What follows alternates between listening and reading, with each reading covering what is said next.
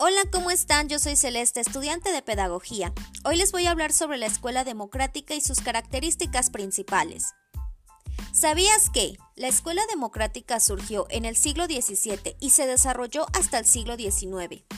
Les explico, la escuela democrática fomenta la participación tanto de los alumnos como de los profesores y esta se caracteriza por ser libre e igualitaria en la toma de decisiones en lo relativo a la organización y al aprendizaje. Y con este tipo de educación se fomenta el aprendizaje y hace que sea libre y automotivada, estimulando la curiosidad y los intereses de los niños.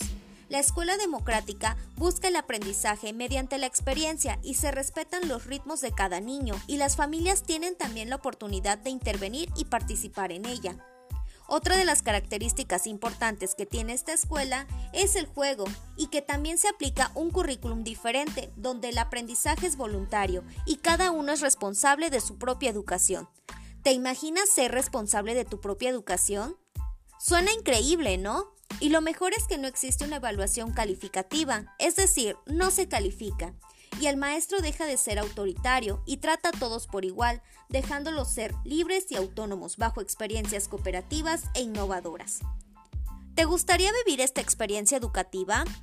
¿Qué opinas de esta escuela democrática? Déjamelo saber en tus comentarios.